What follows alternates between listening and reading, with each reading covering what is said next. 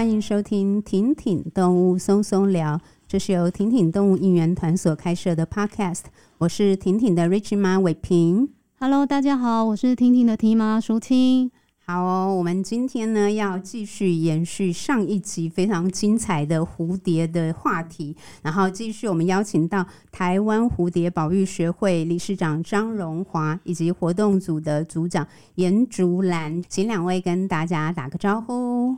大家好，我是铁会理事长张荣华，我是朱兰，欢迎你们来。这一集的一开始呢，我想要请教两位的是，我们来聊一下是，其实台湾以前有蝴蝶王国的美称，那我相信有这个称号，是因为我们曾经应该是有非常非常丰富的蝴蝶生态的一个国家嘛，一个就是美丽的岛屿，然后可能慢慢的。就是有不同的经历，然后走到就是可能蝴蝶越来越需要保育，这是我们今天可能想要请两位跟我们多分享一下的。那可以先请教一下，世界上有大概啦有多少种类的蝴蝶？台湾又大概有多少呢？全世界大概一万九千种。但台湾有四百种，四百跟一万九好像很大差距。但就一个岛的一个面积大小来看的话，我们的密度算是高的。那这样的一个密度，对我们来讲，相对我们看到它的机会相对会变得很多。相对刚刚我们提到说啊，我们曾经是蝴蝶王国，也就是说密度很高的这样一个区块。台湾是一个从海里面升上来的一个岛屿，那这个岛屿呢，上面就会有不同的地形地貌啊，比如说它就有很多的高山。然后就很平原，接下来因为我们所在的位置刚好是北回归线，所以说我们就不同的气候，热带跟亚热带的区隔。再来，因为我们有高山，所以说我们有亚寒带的一个区块，所以说这样的一个区块就会孕育出不同种的蝴蝶。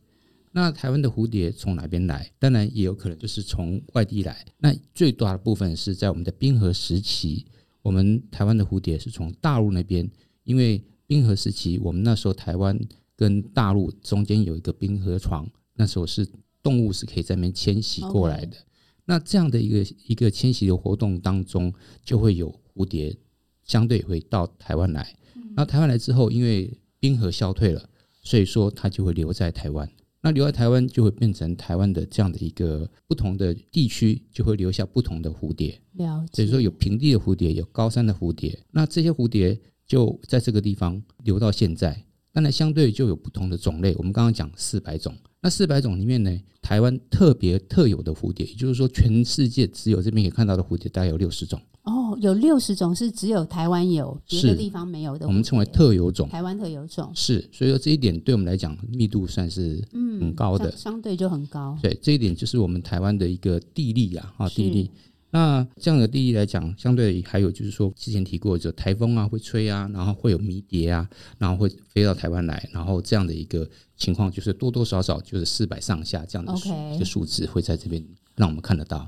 当时蝴蝶王国的这个名称，因为我之前其实有看过吴明义老师的《单车失窃记》，然后老师在这一本书里面其实就有提到捕蝶人这样的一个工作。保育的意识其实相对来讲比较没有的年代，确实当时好像台湾曾经有一度有一段期间，其实蝴蝶帮台湾赚取了非常大量的外汇，但是可能也在那样的期间，让我们可能损失了很多。就是蝴蝶的永续吗？至少在数量上面，好像就呈现了一个比较大的。应该说，现在可能就不比当年就是。可以请两位来，谁跟我们聊一下这一段过往吗？台湾蝴蝶王国刚刚提到，因为地域性的关系，所以说我们有这样的一个不同的种的蝴蝶。另外就是说，因为之前我们的栖地没有经过这么这样的一个比较大的开发，因此。这些蝴蝶，它们所在的寄主植物也就比较丰富。这样的一个丰富的环境，以前我们刚刚提到的这个蝴蝶王国，我们刚刚有跟伟平看到我们那个有一个蝴蝶的手工艺，那手工艺上面全部都是蝴蝶的翅膀做出的一一幅画。那这幅画可以做出用蝴蝶翅膀做出这个画，相对的，它要需要很大量的蝴蝶。那这些蝴蝶以前都是用论斤来卖的，就是蝴蝶就是蝴蝶的翅膀啊，蝴蝶本身论斤来卖，论斤买卖的。所以说一个大布袋，你看蝴蝶才几个 gram 而已，对，但是它用斤来卖，所以说那个数量是非常可观。但是现在为什么看不到这样的一个数量的蝴蝶？因为栖地已经被破坏了，这样被破坏的情况之下，我们就看不到这样的蝴蝶满天飞的现象。是，所以这个是我们现在比较遗憾的地方。比如说，我们刚刚提到的，之前有一只蝶叫宽尾凤蝶。那这宽尾凤蝶，这只蝶以前所在的地方就是在太平山附近。可是现在呢，我们从宜兰一直到四季到武林农场这段路来讲，以前沿路都是茶树，但现在沿路是什么？都是高丽菜园。然后在溪谷里面都看到西瓜园，所以说所有的茶树都已经消失消失了。那既然是消失，相对的这个寄主。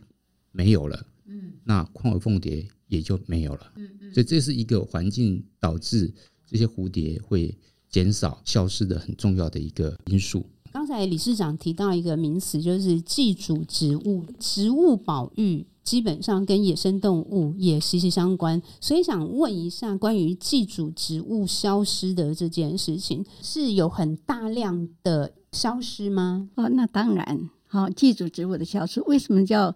祭祖植物不称它为食草，是因为。好，它不见得都吃植物啊，所以才改名说，我们现在就要叫它寄主植物。那寄主植物，我们再谈一个破树好了。好，破树其实在台湾是非常多，可是我们的大直荚蝶为什么就很少了？已经一级保育类了。那为什么呢？是因为它需要很大棵的破树，不是小棵的都可以。然后在都市里面，空气、微环境已经不适合它生存了，还有农药。它采花蜜的时候会怎么样？它就吃到农药，它就没有办法生活。是这样子，那就是造成蝴蝶少量的原因呐、啊。了解，所以大量植物的消失，或者说我们过度使用农药，其实都让就是相对来讲啊，上面的生物一定就有很深的被影响，惹死了。是的，因为大指蛱蝶的幼虫。它是在落叶堆里面过冬，也就是说，我们看到一棵树破树落叶的时候，那一只幼虫就要跟着要下来。如果在上面的话，它就会冻死，它就会到下下到它的落叶堆里面。那现在我们看到的很多地方都给你铺上水泥，所以说就没有落叶堆的这样的一个机会。再来就是很多人也不知道这种情况。把那落叶堆就扫走了，找到了垃圾堆去了。然后等到这只幼虫醒过来的时候，它当它想要爬回破树的时候，它已经找不到路了。嗯，它已经在垃圾桶之类的。是，所以说这样的话，环境就会使得这种蝴蝶就慢慢的越来越少，越来越少。所以说，栖地的破坏是目前最重要的一件，呃，也是最伤脑筋的一件事情。你看，我们栖地一个栖地上面可以孕育多少蝴蝶？对。那我们常常在讲说，哎呀，你们这些人在捞捕蝴蝶，那捞捕蝴蝶，我们捞捕蝴蝶的时候，数量只有一只，顶多给你捞十只。可是，一个栖地被破坏的时候，是上千只、上万只的蝴蝶不见。嗯，那我们在捞这蝴蝶的时候，我们是目的是来做研究、来做观察，然后我们会很小心的来做。原因就是因为我们知道怎么去爱护他们，我们怎么去做会对它的伤害会最少，然后最后我们会把它放出去。嗯，那因此这样的环境的维护，我们才是真正要去做的事情。那环境维护是我们可以做吗？我们当然要做，但是我们能力实际上是真的是有限。那不像一些政策的执行者，他一个命令、一张公文就可以把这栖地给破坏了。所以这一点，我讲。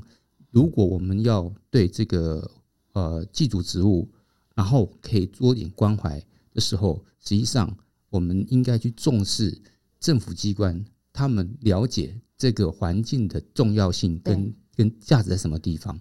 这个才是我们真正要请他们要多多关怀的。那刚才其实已经有提到，包含大直荚蝶啊，还有宽尾凤蝶。那另外我知道还有珠光凤蝶，这三种蝶类好像都有被林务局列在就是台湾二十二种就是濒危动物里面特别关注的，就是有二十二种里面就有三种是蝶类。那可以跟大家分享一下这三种，就是目前已经算是濒绝的蝶类在台湾的现况吗？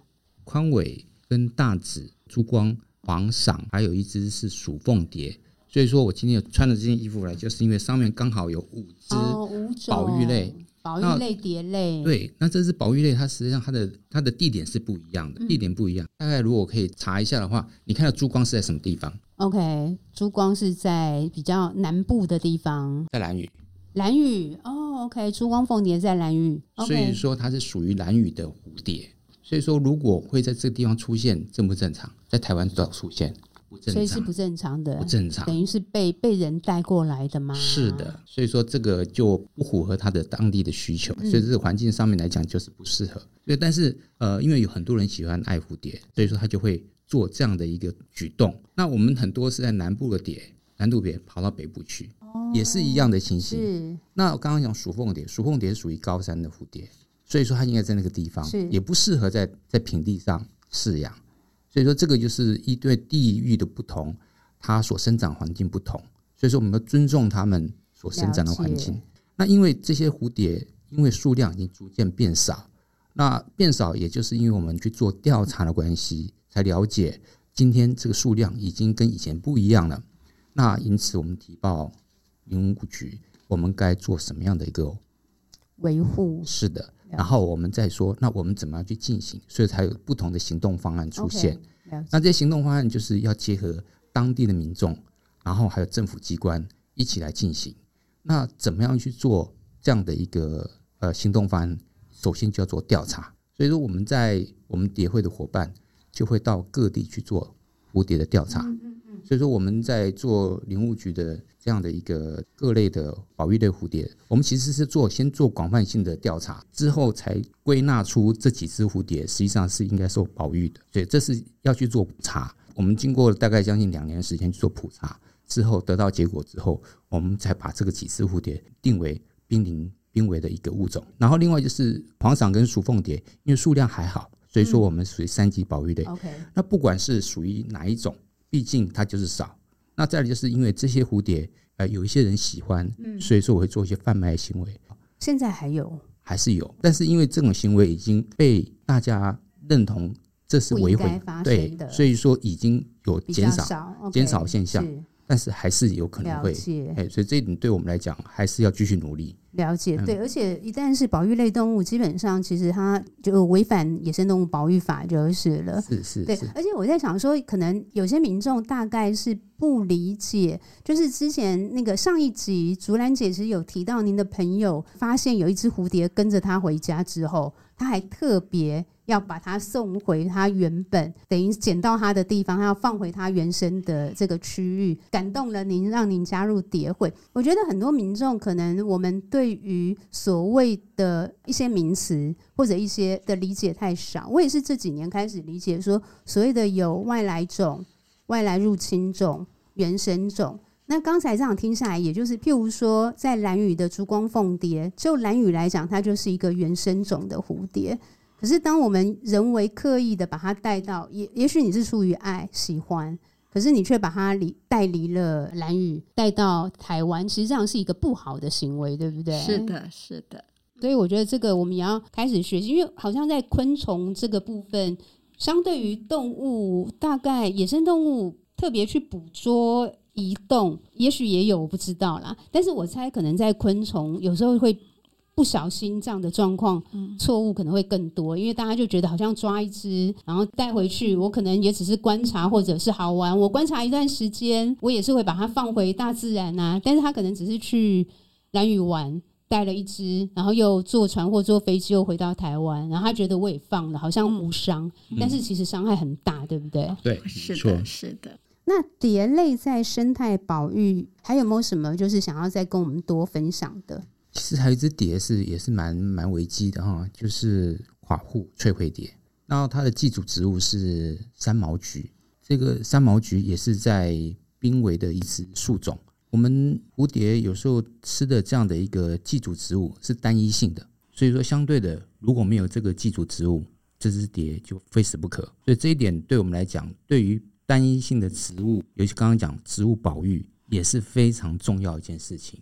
所以说，七地维护也好，观念建构也好，都要从我们平时开始建构。那因此，这个观念的一个建构，我想，呃，我们蝶会也是常常在做这件事情，就、嗯嗯嗯、是，是我们教育推广，也是我们的理念之一。呃，我们就会常常做这样的一个教育推广，让大家知道这样的一个行为。那这行为实际上，啊、呃，我们也希望说，平常就可以有架构了，不是说等到我们要的时候才来做，已经来不及了。那这个我们就要从小学开始去教，教他们做这件，这还有在地化的居民来做这个事情，也是很重要的，因为他们才更了解环境，他们会更珍惜环境。这个我想这是呃，对于保育来讲的话，我们希望可以做的。然后另外就是我们呃，在这些呃保育类蝴蝶里面，我们也很希望就是说未来。可以的话，我们可以让多点人认识它，然后可以做富裕。我想这也是我们未来的一个趋趋势，因为未来这个环境如何，可能也是造成我们不得不不得不做境外富裕的一个环一个一个考虑。了解。我刚才听到一个名词“单一性植物”，可以再跟我们多解释，以及大部分的蝴蝶还是只是少部分的蝴蝶，它们对植物的依赖是比较单一的吗？有些植物是单一树种。它只吃这种植物，就是蝴蝶只吃这种植物就是了。是，比如三毛菊、破树，大紫只吃破树。三毛菊的话，就是只有供应寡妇翠灰蝶。了解，他们不会再去吃。譬如这个植物变少，那我就去吃别的植物就好了。没办法，哦，没有办法。对对，他们在演化的过程中就选择了它。了解，是所有的蝴蝶都有自己对应的单一性植物，还是说只是部分植？嗯，蝴蝶是单一性植物，但是也有一些蝴蝶是多样性的植物，也有哈，也有一只蝴蝶可以吃很多种。好，这个没有吃，可是它大概是同同科啦，跨科的也有很少，同科的它都吃这样子。了解。啊，有些是单食性，有些是多食性或者寡食性，都有很多。所以，相对蝶类保育跟植物保育的那个连结性就变得更紧，就是了。非常重要，一起联系在一起。是，我觉得这个也是我们可能从动物开始关心生态保育的人比较少去注意到的，就是关于植物上面的部分就是了。想要问一下哦，人对于昆虫，它会有一些捕捉跟观察的行为，那是不是也会对蝴蝶？我相信一定也会有。那这样子，在这个部分的行为要怎么样拿捏，才能够去一方面？也是满足我们，一定就是对生态，其实对生态喜欢的人就有可能成为生态好的力量。可是如果他走歪了，就变成是坏的力量。所以想要请，就是可以分享一下说，说如果喜欢观察，他应该要用什么样的态度跟立场去做这件事情？观察，我们是非常的高兴，也是鼓励他们来做。是。但是怎么做才是我们希望能做的一个事情？就是说做法是怎么样？比如说我们现在捞蝶。捞蝶，我们用的是我们叫捕虫网，那个网它是绢丝，它跟一般的捕鱼的渔网是不一样的。那如果说今天我们用的是捕鱼的渔网来捞蝴蝶，那蝴蝶捞下来，那翅膀就碎掉了。就是只是捕来看的过程，光是你用的工具，可能就非常非常的关键了。是，所以说那个工具要选对，方法要对，所以这一点对我们来讲，就是为什么我们很希望说。呃，大家来加入我们的志工行列，原因就是我们会教你正确的方式来欣赏蝴蝶，而且种类的辨识啊，你怎么去照顾它，怎么爱护它，都有一个正确的方式去对应。我想这个是我们很重要可以做宣导的。那另外就是说，我们也很希望就是说，我们想希望多一点教育。那因为我们每次去导览的时候，我们看到的都是很多爸爸妈妈带着小朋友。我们很高兴今天帮小朋友多讲一点，原因是为什么？如果我们今天帮小朋友多上一点、多讲一点，他们懂了之后，他就会在心里面萌芽，他知道什么是对的。最后等他长大的时候，他就只会做对的事情。这一点，我希望说是我们可以把这样的一个环境慢慢把它建构起来啊。这个是在目前我们希望做的。那至于说呃捕捞的问题，我想。呃，就是大家以方法跟目的来去讨论，这样的话会比较好一点。那我们蝶会的职工出去外面呃进行这样的一个蝶矿调查，我们都会穿制服，就经过我们这样穿制服去做。所以说，我们对于我们的责任，对我们的这样的行为，我们相信我们可以符合大众的一个需求。谢谢。了解了解。OK，那接下来想要问的是，因为最近呢、啊、也才刚刚发生不久。就是有真的是很不孝的，不管是业者也好，或者参与者也好，他们对于在鸟类摄影上面，最近其实是有蛮大的新闻。我想要知道的是，蝴蝶会有这类的问题吗？蝴蝶我们也会有幼蝶，也会有幼蝶，有，但是这幼蝶还好，是我们用的幼蝶的食物哦，或是内容都是天然的哦，比较多了哈。因为据我所知，比如说凤梨呀、啊、这些酵素的。这样的一个方式去诱蝶，所以说还好。所以诱蝶来拍摄就是了，是，是或者是说他们做了一些呃喷剂，然后喷在这个植物上面，或是喷在花朵上面，然后来拍照。如果不做这些行为，单纯以自然摄影，其实是可以捕捉到就是很美的画面吗？可以，但是就是有些人他们拍这只蝴蝶的时候，比如说他把它喷在。玫瑰花上面，可是这种蝴蝶根本不可能去吸食玫瑰花，所以说就跟环境就有很大的差别。对，所以说就是冲突就不一样了。对，所以我们一看就是很假。嗯、但是因为他为了要美拍，美所以他就做了这样的一个行为。当然，这个行为对蝴蝶来讲是还好，但是就蝴蝶还好，意思就是它是它的用的这些材料。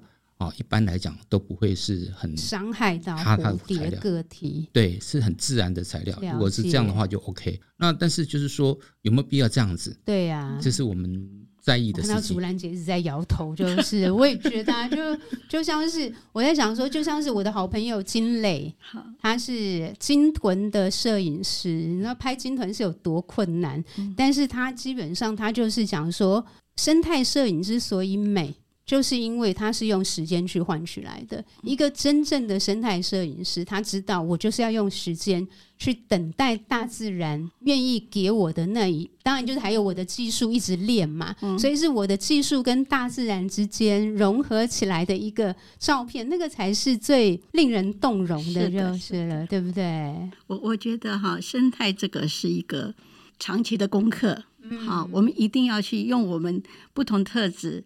来去影响其他的大人，我我觉得我我自己鼓励我自己是友善环境成为日常，生态生活成为时尚。当这些东西哈变成我们生活中的一部分的时候，自然因为我们灯塔亮了，其他的船都会过来。好，像这种摆拍啊，或者诱蝶啊，其实艺术层面来讲。它根本没有价值。对呀、啊，因为您是画画的，它根本没有价值，因为你没有时间的淬炼，你真的找不到大自然的精髓。好，那可是我们要透过教育，小朋友的教育我们可以教他，可是大人的教育是要用影响。对，好，你自己做得好，自然有人会觉得这样是好的。当这个变成一种风气的时候，这种行为自然会消失。对，而且大家可能真的也要多。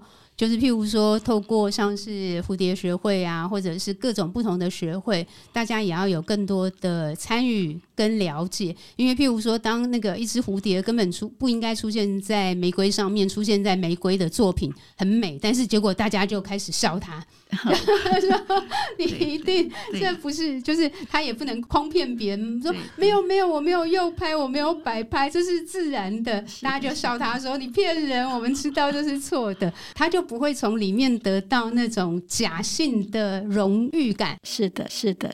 好，那接下来我们是不是也来多邀请一位伙伴？他今天其实一直也在现场陪着我们哦。我们的立维，先请立维跟大家打个招呼好了。伟平啊，苏青啊，还有各位婷婷的听众，大家好，我是呃蝴蝶保育学会的志工立维。OK，其实今天有这个录音也是拜立维所赐诶，就是我是在去年十一月十二号，就是特生中心特有生物研究保育中心的这个市集里面才认识立维的，就是了。然后立维真的很热心哦，就是学会有很棒的志工，立维主动讯息我说。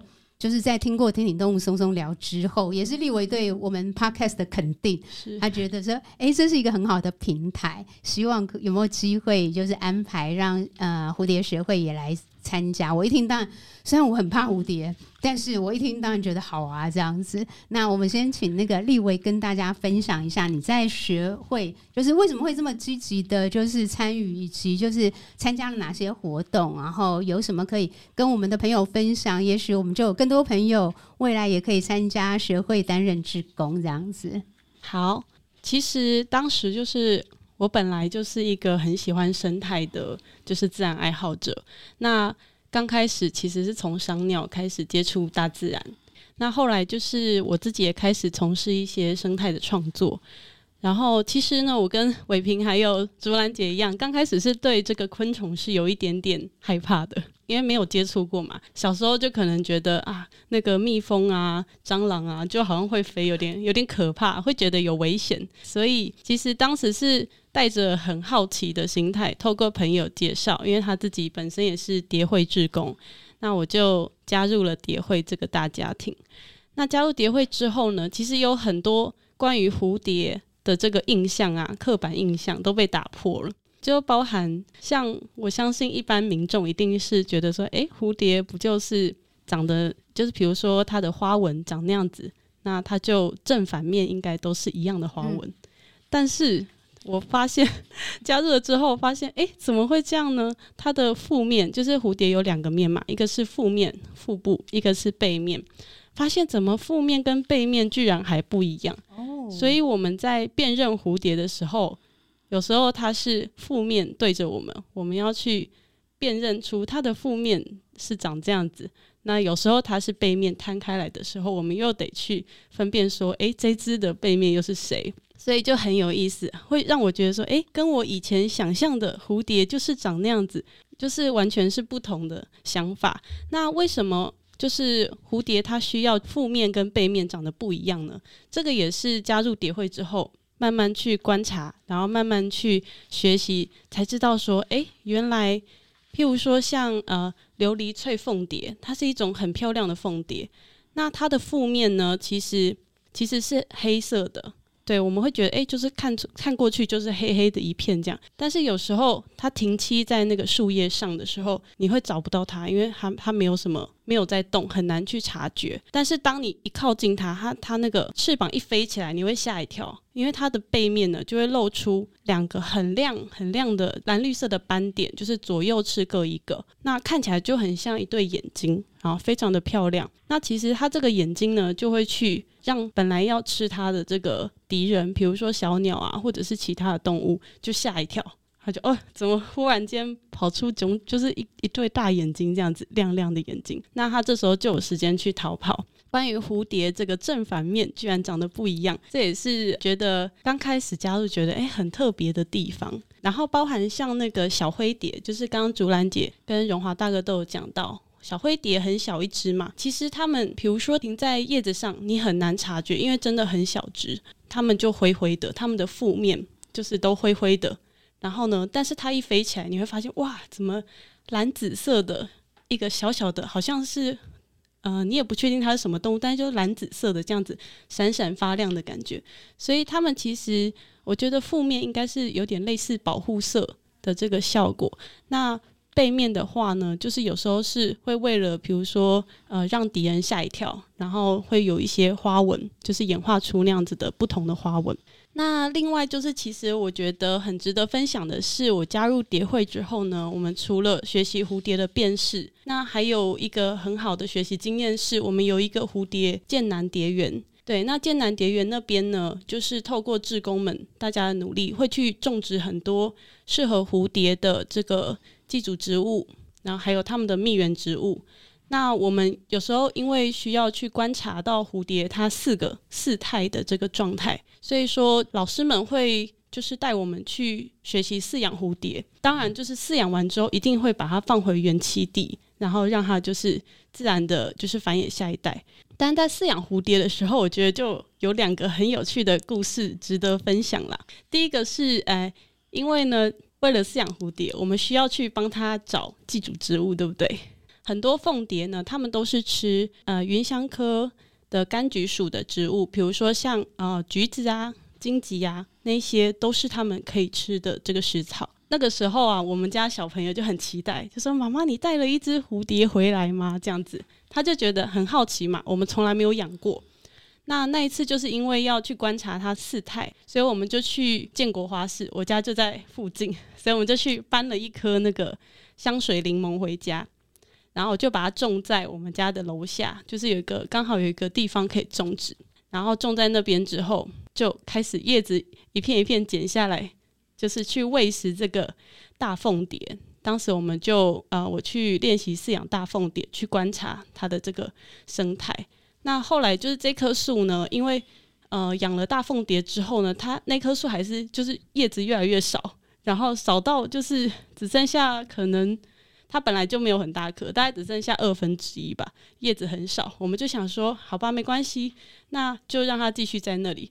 没想到，就过了，应该是去年的六月吧，来了第一只客人，就是我们大自然，我就很期待，对，自来蝶，对。人家说自来狗，但我们是自来蝶，我就很期待，因为你自己带回去饲养的，观察完了，因为觉得说很有意思。但是第一只自来蝶就让我觉得很惊喜，这样子，然后我就每天都跟我家小朋友去看。哦，我们发现它的时候，它还像一个鸟屎一样，因为凤蝶它会故意拟态，小时候幼虫的时候拟态成一个像鸟屎的样子，比较不会被天敌发现。对，那刚好我们家楼下生态很好，有很多什么喜鹊啊，嘎嘎叫，然后 白头翁啊、雀曲啊，到处在那边游荡，这样，然后就好担心它会不会被吃掉这样子。对，因为很危险，到处都是小鸟环伺。那过了，它就慢慢蜕皮嘛，它每蜕一次就变成多一鳞这样。然后就慢慢的越来越大，到四五龄的时候长出了假眼，就是看起来啊、就不一样了，已经不是那个鸟粪状了，就非常的可爱。然后我跟我们家小朋友就开始担心了，因为那颗本来就不是很大的香水柠檬，已经吃到大概只剩下两重两重那个叶片这样，那时候就好担心会不会就没东没有食草，可能会死掉这样。然后而且又那几个礼拜又一直下大雨。然后它很聪明，就是那个幼虫啊，它就会找叶子，就是可能只剩几片叶子，它就找那个叶片下面的地方躲雨。那大雨它都没有事情，也是非常的顽强，就觉得啊，其实生命力是很顽强的，对。但是就在它嗯，他们在化蛹之前哈，会有一个有一个动作，很像就是会把身体卷曲起来，就像一个月亮状。潜蛹。那个，对，那个状态就是潜蛹。那当时我跟小朋友有一天去上课，我就带他去上课，经过那一颗香水柠檬，我就说：“哎、你赶快看，它已经潜泳了，它已经变潜泳了。那应该今天可能就会变，就是再蜕一次皮就会变成一个蛹这样。那我们就很期待说，哎、它变成蛹是不是就很快应该就可以再过一阵就能羽化？那没想到呢，那一天下课。我就带着他说：“哎、我们去看一下，应该变潜泳喽。”然后就走走走，走到那棵树。哎、奇怪了，我发现它怎么已经变潜泳了？但是啊，它那个蛹已经流了一些那个汁液出来，感觉是坏掉了。其实就是蝴蝶它们。每一个状态其实都会有一些状况出现，譬如说被寄生蝇啊、寄生蜂寄生，或者是有其他干扰，都会让他们羽化失败，或者是化蛹失败。所以当时我就想说，呃。就是跟我们小朋友说没关系，我想应该是他可能就是呃刚好基因不够好，或者是遇到什么干扰之类的，所以化蛹没有成功。那其实是蛮失望的啦，我当时是蛮失望的，但就只能说就先安慰他一下。那后来我就想想，隔天我又想想，觉得有点奇怪，因为那个我们的柠檬树上面，柠檬树很矮嘛。然后上面就挂了一些蕨类的叶子，觉得很怪，怎么会这样嘞？就算下雨，应该蕨类也不会跑到上面去。后来发现啊，那一天好像有人除草了，就是有人除草。哦、除草。对对对，那其实一般人当然不会去看那么仔细啦。只有我们，只有我们有在观察，会知道说，哎，那边有一只有一只凤蝶，它是黑凤蝶，所以说蛮可惜的。那这是一个，就是我跟小朋友一起学习啦，就是说其实大自然的确是充满危机的。那就是凤蝶，其实在生长的过程中，一定会遇到很多挑战，这样子。那其实啊，就是说到他们吃吃的寄主植物这件事情，另外还有一一个经验啦，就是有一个朋友有一次也是邀请，就是有有一次请我帮忙代管十只花凤蝶，因为他其实是工作需求，所以说他需要去饲养一些蝴蝶这样子，然后刚好他们就是假日没有人在办公室，我就协助他去饲养那十只花凤蝶，然后他也有请志工给我一些荆棘叶。所以那些叶子是呃，就志工提供的。然后我就想说，好吧，反正只有礼拜六日。然后带回家之后，本来十只花凤蝶，然后已经有一些要准备准备啊、要化蛹了。然后但是呢，怎么一只一只越来越缩小，然后有的甚至变黑了。我想说，哎，这怎么回事啊？这个叶子有问题吗？我第一个直觉就是，是不是叶子有问题啊？然后。就赶快联系我那个朋友，就说：“哎，你这个叶子是哪里来的？那它呃是不是对的叶子？是不是正确的？”他说是荆棘叶，应该没问题。但是为什么这个花凤蝶一只一只好像都慢慢就死掉了？它食欲也不是很好。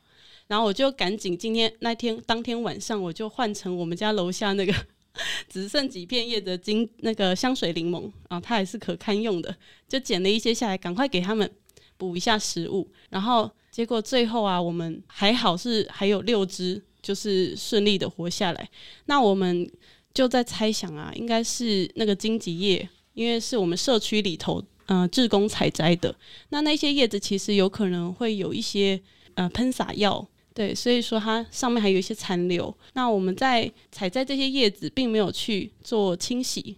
然后并没有去做处理，或者是放置一阵再给它吃，所以有可能就会导致这些幼虫它们就吃了有毒的叶子，它当然就是活不下去。这样就是我觉得经过这两件事情，会感受到说，其实啊、呃，真的我们人为的环境啊，就是对于蝴蝶或者是对于各种生物，它们的影响其实是蛮大的。就可能平常我们都没有感觉嘛，撒一撒药，觉得说哎很简单，真的对。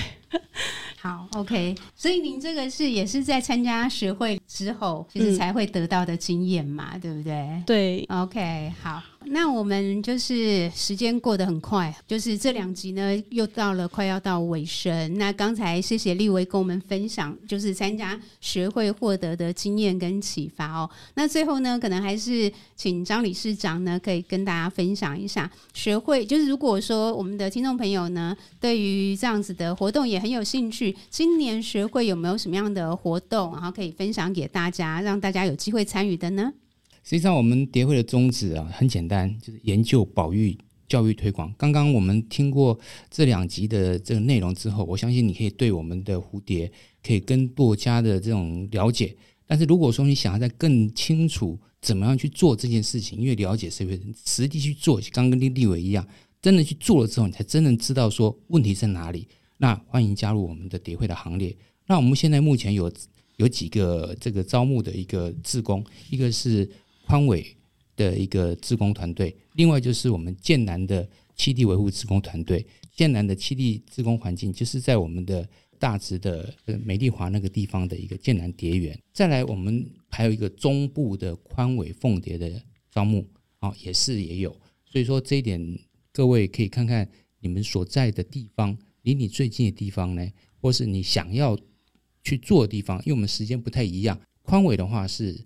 礼拜六的时间，然后剑南的话是礼拜二的时间，所以说我们利用这个时间呢，可以来充实你的人生，对你的环境可以更加了解，那对蝴蝶可以更加喜欢，这是我希望大家一起来努力的。以上，谢谢您哦。好，OK，那我们呃，如果说大家想要继续多了解。台湾蝴蝶保育学会的相关活动，其实可以到学会的粉丝团去按个赞，做个追踪。那持续都会有新的活动，活动讯息就会在上面分享出来。好哦，那我们就是非常谢谢竹兰姐，还有张理事长以及立维。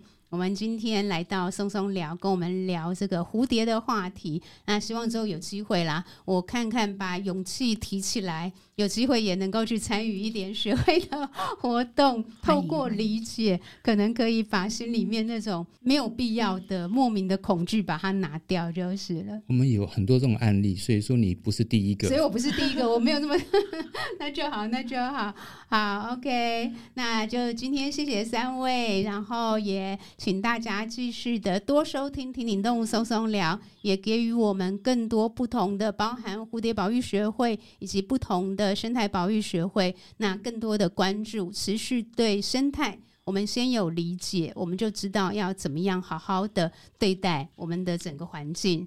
好，谢谢大家，谢谢你，谢谢，谢谢大家。